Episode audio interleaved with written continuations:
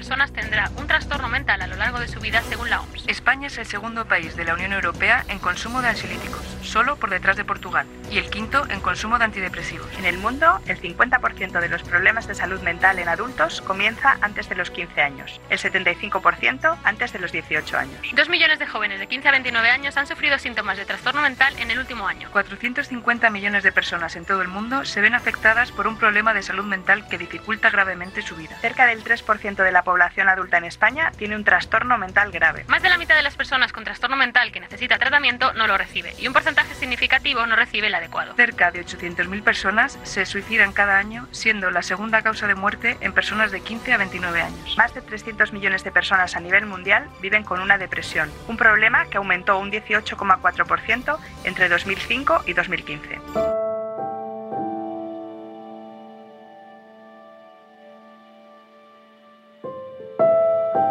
Son números que impactan pero que la mayoría de las veces dejamos pasar. Las cifras nos recuerdan que somos frágiles y esa fragilidad, reconozcámoslo, nos asusta. Hablar la locura es un podcast de tres episodios de Especiales El Mundo en colaboración con Radiomarca. Soy Virginia Hernández.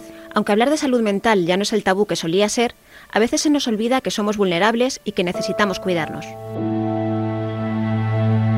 Yo creo que deseamos estar bien de salud en general y salud mental en particular, pero no sé si estamos dispuestos a renunciar algunas conductas y algunas actitudes que redundan en, en, en, contra de nuestra salud mental. Pedro Rodríguez, psicólogo clínico, cita las redes sociales y algunas noticias que prefiere no especificar.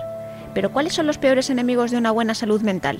Uno mismo, las conductas, los estereotipos, las actitudes que tenemos, el no creer que nos puede entrar algo, porque el problema está que los humanos no solemos reaccionar a cuando nos dicen, si haces esta conducta repetida muchas veces, dentro de 20 años puede haber consecuencias negativas.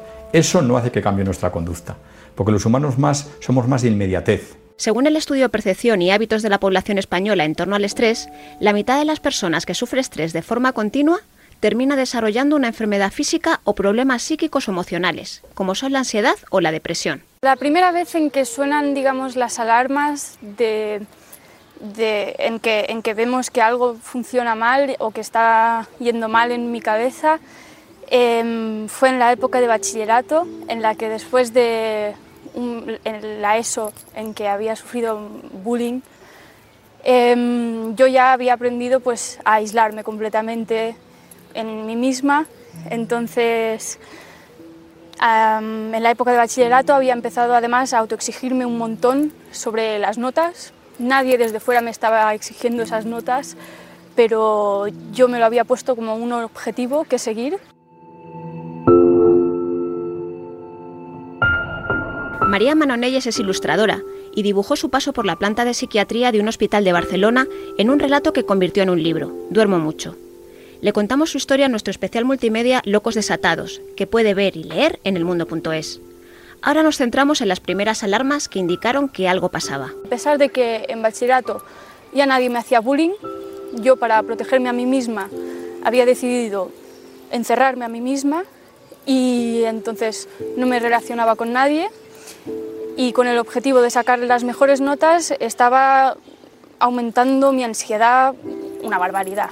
Entonces lloraba cada día eh, queriendo eh, superar mis notas eh, y, queriendo ser mejor y mejor y mejor. Mi madre me decía, pero ven a las, ven a las comidas familiares, ¿por qué no quieres venir? estaremos juntos, podremos hablar. Y, yo, ya hubo un día que le dije, no, es que no quiero, es que me da miedo. Mi madre me dijo, ¿cómo que miedo? ¿Miedo? Y hizo ¡pam! Y fue el momento de decir, María, tienes que ir al médico, eh, aquí funciona algo mal.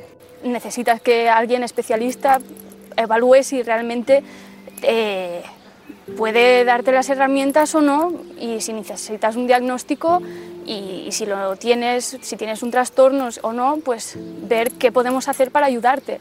Al principio me negué, dije, ay, no, no, no, no, eh, no pasa nada, no es para tanto, que es lo típico de siempre, no es para tanto, no es para tanto. Pero al final me di cuenta que sí, sí que era para tanto, necesitaba ayuda. María habla de las 23 horas y 40 minutos que tenía libres cada día en el hospital. Se refiere así a los escasos 20 minutos que podía dedicar la psiquiatra a cada paciente. De nuevo, las cifras.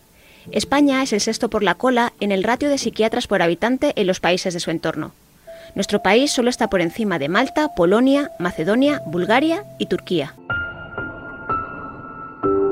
Pues está demostrado que si haces intervenciones tempranas en los niños, te ahorras luego muchos problemas en el paciente adulto, ¿no? Por eso lo que haría falta es un plan de salud mental integral que no se suele hacer porque es cierto que al final los políticos cuando hacen planes estratégicos no los hacen a largo plazo porque eh, los, los, resultados se tendrían que ver pues en unos 15 años y no en los cuatro que suelen ser al final lo que duran los periodos eh, de, de legislación, ¿no? Beatriz Martínez es psiquiatra infantil en el Hospital Niño Jesús de Madrid y su diagnóstico ayuda a entender las carencias de nuestro sistema en salud mental.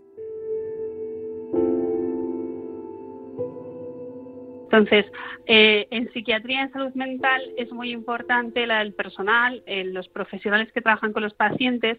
No necesitamos robots carísimos que operen solos, ni una logística ¿no? en materiales también que pueda suponer un gran desembolso, sino el capital humano. Esos profesionales que son los que van a atender a los pacientes, como los trabajadores sociales, los terapeutas ocupacionales, enfermería, los psicólogos, los psiquiatras, y teniendo esta atención reglada, estas personas van a poder atender a mucha gente, ¿no? Al final, aunque parezca mucho dinero, a nivel de costes indirectos más adelante va a ser mejor. Evitaríamos pacientes dependientes para toda la vida, tendríamos ciudadanos que contribuyeran al sistema y además tener una atención coordinada y multidisciplinar es lo más importante, ¿no? Que es lo que no estamos, yo creo, consiguiendo a día de hoy.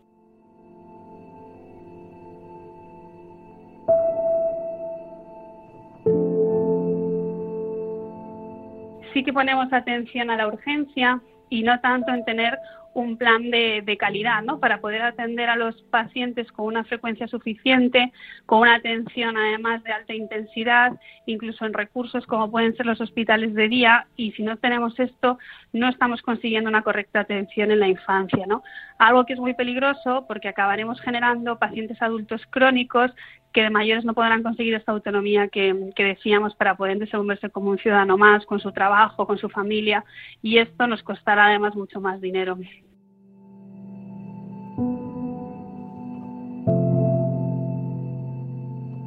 De ahí que necesitemos más personal eh, cuando las personas, los pacientes tienen este acompañamiento adecuado, sobre todo también eh, intentando que sea con el mismo profesional, ¿no? sin que haya tanta rotación, porque otra cosa es que pasa actualmente en nuestro sistema es que los contratos que tenemos en sanidad eh, son contratos cortos, eh, con alta inestabilidad, entonces esto genera mucha rotación de profesionales, ¿no?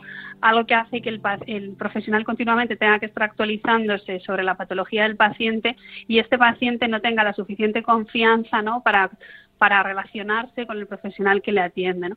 La, la, importancia del vínculo en salud mental es, si cabe, eh, mucho más importante que en otras especialidades de, de, la salud, ¿no? Está muy estudiado que la psicoterapia, para que esta funcione, el vínculo es uno de estos factores que más peso tienen en la, en la intervención, llegando incluso hasta un 50% de, de la misma, ¿no? Tener un buen vínculo con el profesional supondrá una buena adherencia del paciente, no solo a los tratamientos farmacológicos, sino al seguimiento en la consulta y hará que todo vaya mucho mejor.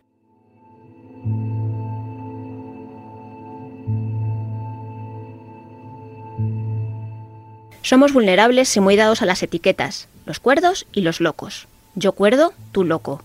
Una distinción dolorosa que impide escuchar y comprender el sufrimiento de otros. En el siguiente episodio de este podcast hablaremos de etiquetas, que tienen el poder de alejar y complican aún más la vida de las personas que sufren patologías mentales.